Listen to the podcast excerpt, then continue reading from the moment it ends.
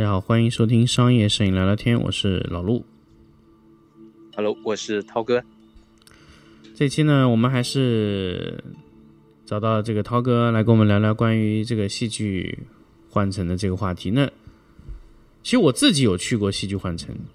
涛哥可能没去过，但是他可能看过网上的一些东西。那么我们让涛哥来分享一下关于他的一些东西，他的一些认为这个这个东西吧。嗯，那么沉浸式戏剧其实我早年是有看过的，嗯。就是在呃看的是一个孟京辉的，叫做应该是死水边的美人鱼。嗯。当时他是在呃中国美院里面有办了一个很大的沉浸式戏剧，他当时是把呃美院的一个教学楼租了下来，然后我的一些朋友在里面帮他一起做各种各样的装置嗯。和交互的一些这种艺术装置，然后包括它里面有很多演员嘛，会在每个角落、每个环节跟你互动表演。嗯然后你就可以在里面就是走一圈玩，然后会跟你互动，嗯所以我觉得这个感觉还是挺有趣的。嗯、呃比如说呢，沉浸式戏剧对你来说，它像一个什么？我觉得它是一种全新的体验吧，嗯就是你可能之前像我们呃看戏剧，可能本身大家会比较少，然后通常情况下我们都是跟表演者是隔开的，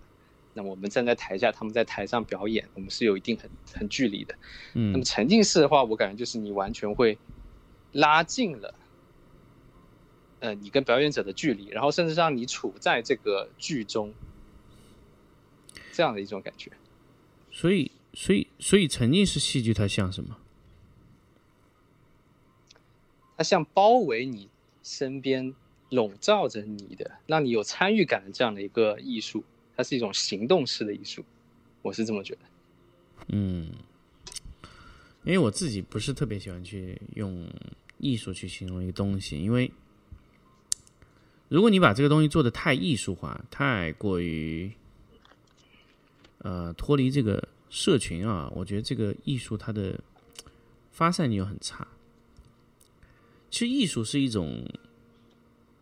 我觉得是一种大众艺术。我很很少去接触这种小众的艺术，因为小众艺术对我来说可能不是很适合我的胃口。啊、大众艺术呢，就是每个人都要看懂。其实真正的好的东西是每个人都能看懂的，哪怕他看不懂，他也会说这个东西很好。啊，我觉得好的艺术它是有一种共性的，不能让某些人觉得它哎很好，有些人觉得它又不好，那这种艺术的争议性就太大。啊，就有些东西呢，就不管任何人，他在某一种程度，在任何程度他都看不到它的好处，那这个艺术本身也有一定问题。我的一个观念跟你差不多，就是说，我觉得最好的一批艺术，就是最好的一批艺术，它应该是就像你说的，呃，好懂的人他能看懂，那不懂的人呢，他看不懂，但是他觉得好，但是他可能说不出为什么。我觉得要到这样的一个状态，他可能是最最好或者说最一流的一批艺术品，它应该是这样子的。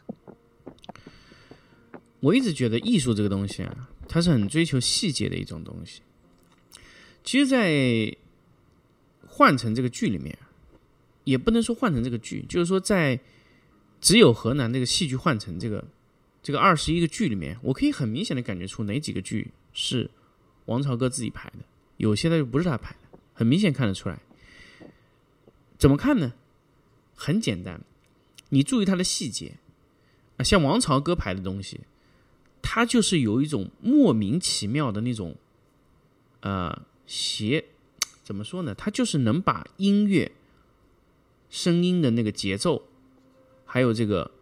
舞台的效果和人的那个台词，还有它那个爆发力，还有它的灯光的结合点啊，包括它的装置，它能结合在一个非常非常准确的位置。但是其他的那那些戏剧啊，你能感觉到，就是戏剧有时候这个声音响起来了，但是那个演员动作还没到，嗯，很看得出来，就是它不能让你在那个点哇完成共性，它就是呃真正大师牌的剧，你可以感受到，就是他那个节奏你能感受到说，哎，他就是在那个点爆发了。但是有些剧呢，你就感觉哇，他那个演员已经爆了，但是他的气氛没到，就很明显的啊，就是很多的艺术的东西，就是你能感受得出来。就是我不说用艺术的表表表述的方式啊，有时候人能感觉出来，就是你感觉那个氛围快到了，但是他的节奏没到。嗯，这个有时候我觉得是可以感觉到。这个东西，这个东西就就很糟糕。这个东西如果说你你这个有脱离，那用户一就是你的观众马上就出戏，马上就出戏，因为因为你的东西你要让人家感受到你在那个场景里面，你在那个时间段里面去去去做这个事情。就像我在那个看那个李家村和那个火车站这两两个两个大剧的时候，就明显感觉到说这个光线和这个人。和他的发生的剧情，和他的动作，和他的光线、音乐节奏，就哇，就莫名其妙的契合。就你，你感觉啊，你好像穿越到了那个时间，一九四二年，就是一九四二年那个灾荒的年代。就你穿越在河南这个地方，你看着那个人在你的面前表演，在你的面前发生的那一些比较惨烈、残酷的那个事实，所以。王朝歌这个剧啊，他很多人看出来以后就接受不了，为什么？就说太真实了。就他不光是把这个故事演得非常真实，而且他把他这个情感啊拍得血淋淋，真的是就是太真实那种感觉，所有的东西都都融合到一起。但是其他的很多小剧啊，其实我感受不到很多这种就特别震撼你的这个东西，他没有。嗯，嗯。所以这个，这个小剧，小剧是指那里面的小剧还是外面的小剧？小剧，他在其他剧场里演的小剧，他有二十一个剧场，那他其实演出的是二十一个剧，但是其中十八个小剧是不是和大剧在一起的啊？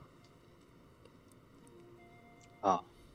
那等于是你是全部看完了，是不是，陆老师？呃，看了十八个，嗯，啊，有三个没来得及看，嗯，基本上大剧都看完了。呃，大剧和几个偏大一点的小剧也都看掉了。那么，真的很多很多的剧啊，它有些是纯炫技的，就比如说光影秀啊、什么以正啊这一些光影秀，完全就是炫技的，它没有必要跟你表达出就，呃，说是我想告诉你个什么故事，让你感受一下什么，嗯，他就没有，他就让你爽就完了，他就是让你感觉很爽，对吧？所以他有一种剧，他就是让你。哎，完全沉浸在里面，你的演员在你的身边表演啊，他那个节奏、他的声音、他的台词，哦，他完全就在你的身边。演员是没有别麦克风的，其实演员都是他那个台词啊，都不是真实说出来，而是他已经录好了那个词，就是演员只是在对口型。哎，这个很明显。这为什么要这样做呢？为什么要这样做？他为什么要去让演员对口型？哎，这个我我我我可以说，他不是说因为他这个人的。能力呀，或者说这个演员的技术不够好，或者说，呃，这种问题。我先猜一下啊，嗯，我先猜一下，我觉得可能第一个是演员一天演太多场，然后他的体体能什么的有也有限。第二个，我觉得是可能给观众带一个统一性和一致性。呃，我是这么我觉得这两点有，但是很多时候呢，从技术上面考虑来说，他选择使用台词是最稳定的。为什么呢？你知道为什么吗？如果你的灯光是按照时间线走，那你的台词最好跟着时间线走。也就是说，他的音乐、灯光、光效，就是人员他的演的节奏，就是跟着那个播放那个声音那条线走。所以，第一个，他的演出时长不会有太大的误差；第二个，由于你的台词是被录好的，所以你对口型就让演员。模拟那个演出的节奏，如果 如果说你是一个呃要自己去说的，那你很有可能你的时间点和光线就对不上，和和他的声音效都对不上，所以你用这种方式，就第一个就可以让他时间线走平，第二个呢，就他他的群众演员太多，他的演员非常非常多，他可能一个剧里面有呃一百多个演员，那么一百多个演员，你如果全部给他用无线麦克风别上去的时候，那我想问你，一百多个无线麦克风，它在场地里面能保证不干扰吗？就你能不能保证它不干扰？而且第二个，每个人说话的声音它有高低，你的音控台调整是非常难的。所以在那个里面啊，它只有两种演出形式。第一种是无麦克风演出，也就是说，它在一个非常小的剧场里面，直接面对面演出，说给你，就基本上在在十五个人左右的一个剧，它在这个剧情里面，我我有看过他的剧场，而且我还把他剧场的大致结构画好。他在入口的时候。他先进入到一个三个小的一个故事情节，那三个故事情节呢是完全不同的，或者说不完全相同，但是呢，它和下一个故事是相关联的。比如说，我们先进入到第一个这个李家村的这个家呃故事里面，我们先进到第一个村里面，第一个村里面呢，他把观众啊分成了四组。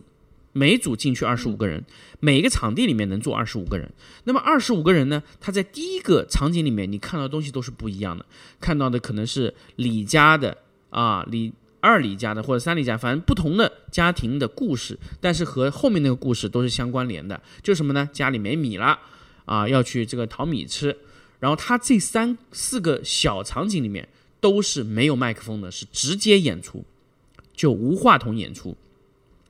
这个演出完了以后呢，他就会进入到一个大的一个缓冲区，就是所有的演员，就是这个演员啊，他就会会会说一句话，他他结束了这个小的场景的置换，他会说：“来，你们随我来。”就所有的观众就会跟着这个演员的步伐进入到那个最大的那个环境中，也就是说，从四个不同的剧场里进来的一百个人，就坐在了一个大剧场。这个时候，他经过了一个缓冲区，缓冲区是比较长的。那个缓冲区呢，就是为了让你去迎接那个大剧场的状态。然后你在大剧场坐定以后，这一百个人就在大剧场中看到了第一个是坐定式表演。坐定式表演呢，在你可以看到坐定式表演就是你坐着，演员在台上给你看。那么这种剧呢，像这种模式呢，它就没有准备让你去沉浸在这个戏剧里面，而是让你用第三者客观的这种人的状态去看清楚啊，原来是这样。很多时候，他如果要把这个剧做到坐定的这个状态，他就是想让你看到说，我要告诉你这是个背景故事，交代交代这个故事环节，然后他会给你进到一个坐立式的状态，那就走动式观看。走动式观看呢，他会给你一个特别具体、特别特别细化的一个场景。这个时候呢，你就完全沉浸在这个场景里了。这种场景往往是他要表达非常浓厚情感的地方。因为只有演员在你的身边贴着你表演，你会觉得哇，这种情感状态，就是很多人在这种走定式的、就走动式的这种观影中啊，就我看看到很多观众啊，大概百分之五十的观众基本都在这个地方就落泪了，就是觉得哇，这个地方真的很那个。然后他，然后他会回到一个再回到一个坐定式的东西，告诉你后面又会变得怎么样好。所以它是一个，就是让你的，它可以控制你情绪。他通过这个坐定式的表演和走动式的表演，可以完全控制你的情绪状态。他可以给你愤怒，啊，那我觉得这个就很有意思。对，感动，它是一系列的连贯。他在这个设计这个你的运动这个过程中，他就会给你非常多的东西。还有一些李家村的那个东西，它也是有通过缓冲区。为什么它要通过缓冲区呢？就是把一个故事拆成几个小故事，再告诉你，你进入到每个房间，它给你看到的小故事不同的。那么它为什么要这么设计呢？其实我也一直在考虑，就是它由于它这个第一个呢，它可能这么多人同时进入这个场景的时候，它如果在这个场景中没有告诉你的一个交代背景的状态。可能你你看到的东西就不会就会有断断层，你的你的情感就会不连续。第二个呢，如果他无无麦克风演出，如果他是无麦克风演出，他很难控制时长，很难控制时长。呃，我们在那个李家村那个呃火车站那个那个剧情的时候，我们就在一个地方就发现，我们进入帐篷四个帐篷的时候，二十五个人乘以四的这个状态里面，出帐篷的时候它是有时差的。就是每一个帐篷出来到总的一个大的舞台的时候，大概时差有两分钟左右。也就是说，这四组人演的速度它不是不是平均的。那么，所以它需要一个经过一个非常大的缓冲区。它的缓冲区大概有我目测大概有将近二十米左右，就是让那个人群慢慢慢慢汇集到中心，然后统一开始。所以在设计这种情景剧的时候，这个叫舞台缓冲区很关键。如果你这个缓冲区没有设计好，呃，前面的观众已经坐在那里了，他情绪啊可能已经下去了。后面的后面的人呢，他可能情绪上来，他还没走到那个地方就已经开演了。也就是说，你一百个人中，其中有有百分之五十的人情绪和后面的百分之五十人情绪是不同步的，那你这个剧就很难演了。所以你的缓冲剧得设计的非常长，让让这个观众啊在走的过程中啊，他这个东西不会不会丧失。而且在缓冲的时候呢，他的这个他这个音乐都很关键，他这全部有设计，真的非常好。所以。你没有去感受过这种东西，你你你很难就说出啊，说原来是这样去设计这个东西的，啊，原来他是这么去搞这个东西的，哎，它和一般的沉浸式戏剧不一样，它真的和一般沉浸式戏剧不一样。沉浸式戏剧呢，它可能我我不我我没有看过孟京辉的啊，因为它这个剧场总共的剧场面积有将近四千多个平方。就你走通这个剧场上，就你可能会一直处于在走走走走的状态，所以你在不同的场景之间变换的时候，你会发现哦，原来你的情绪是能保留的。为什么呢？因为他在周围啊，他你的演员在你周围演，就是你在进入缓冲区的时候，他在缓冲区的状态里面，他还有剧。你你早来晚来，他都会不停的有剧在你边上。如果你光光是走过去，那肯定是不。感觉不好，他他在走动的时候，他周围哎有剧一直在演，一直在演，他他的演员在控制这个节奏，哎，他他在演员在控制这个节奏，就是让所有人在那个时候都保持那个状态，他会把那个状态提前给到你，哎，紧张啊紧张，他那个剧是他会保持演四到五分钟，保证所有人进到那个场场地内以后，就会有工作人员提示他剧情可以继续开始走。所以工作人员一直在在那个呃观众的后面就说：“哎，大家快，大家快，我们快往中间，我们马上就要开始剧情，大家可以怎么样走，怎么样站，怎么样走，怎么样站。”其实他他的目的就是快速的让人群同步，就是让人群完全同步在一个情绪里面。这个真的非常难，你要让一百个人不停的换换空间、换场景去看的时候，他那个情绪不丢，非常非常困难。所以我我之前有在呃节目里有分享过，就舞台的。这个东西是很关键的，对，舞台是最高要求。舞台这些设计确实是。电影，它它可以通过不同的手段，让你在一个短时间内把情绪留住。它可以通过剪辑这种方式，但是那个不同，它必须在那个时间走出来。所以它得设计你的时间，它得设计你走的路程，它得设计你走过这个地方你看到的东西和你听到的东西。这都是很关键的，所以，所以这一次这个这个戏剧换乘啊，去对我的启发非常非常大。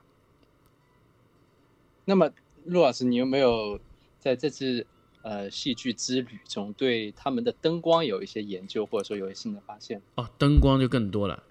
你想一想，那在这么大的面积里面，它是怎么样让灯光不穿帮？是的。这这些灯光的内容，要不我们下期给观众进行进一步的分享？可以，我们下一期啊，给大家去分享一下关于更多的一些灯光的话题。那么在节目最后呢，其实我还要分享一下七月三十号到八月一号，我跟爱图仕合作的一个 workshop，在成都。那么现在抓紧时间报名，两千九百九十九啊！关注爱图仕官方公众号，或者关注商业摄影聊聊天的微信公众号啊。都可以找到我们，好，好，废话不多说，我们下期再见。好，下期再见。下期再见，罗老师。